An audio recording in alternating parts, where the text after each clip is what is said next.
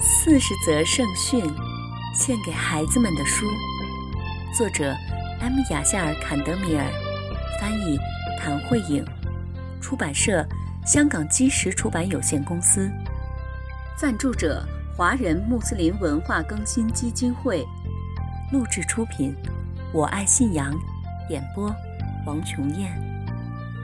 亲爱的小伙伴们。全能的安拉希望他的仆人们生活的幸福愉快，为此，他给我们派遣了先知，为的是告诉我们怎样才能获得幸福的生活。先知是人类的引导者和老师，从第一位先知阿丹开始，一直到最后的先知穆罕默德，愿主赐他平安。所有的先知都在告诉我们全能的安拉的戒律，以及我们应该怎样在今世生活。亲爱的小伙伴们，这本四十则圣训是专门为你们写的。我知道你们特别爱听故事，现在我们就来听故事吧。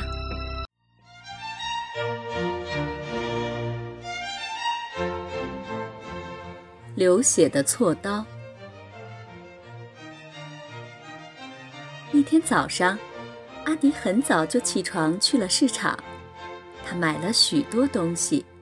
包括一把从五金店里买的锉刀和一块在肉铺里买来的肝脏。他把买到的所有东西都放进了自己小小的购物包里，没有注意到锉刀刺穿了肝脏。阿迪回家后，他把带血的锉刀放在了家门口，打算洗干净后再拿进屋。几分钟以后，一只饥肠辘辘的猫。循着肝脏的腥味儿跑了过来，他用舌头舔起了锉刀，但奇怪的是，他越舔，锉刀上的血就越多。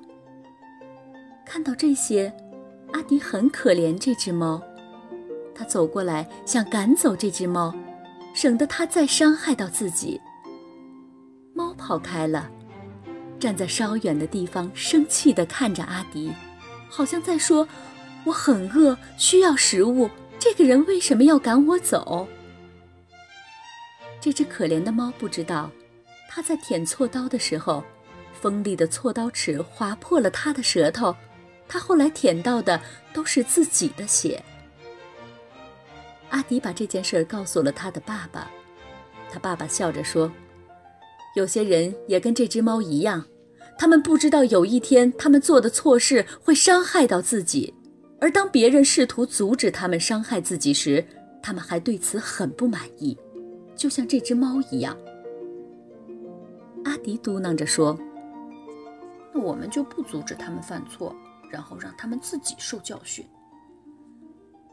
他的爸爸说道：“虽然不管他们的错误行为从表面上看似乎更适合我们，但我们有责任阻止人们做错事。这样的话，我们不仅帮助了那些人。”也为社会做了件好事。然后他给阿迪说了下面这则圣训：如果你们看到了安拉不赞许的行为，就用手来阻止他；如果不能用手来阻止，就用舌头；如果不能用舌头来阻止，就用你们的心来厌恶。小伙伴们，今天的故事讲完了，我们下次再见吧。四十则圣训，献给孩子们的书，我爱信仰录制。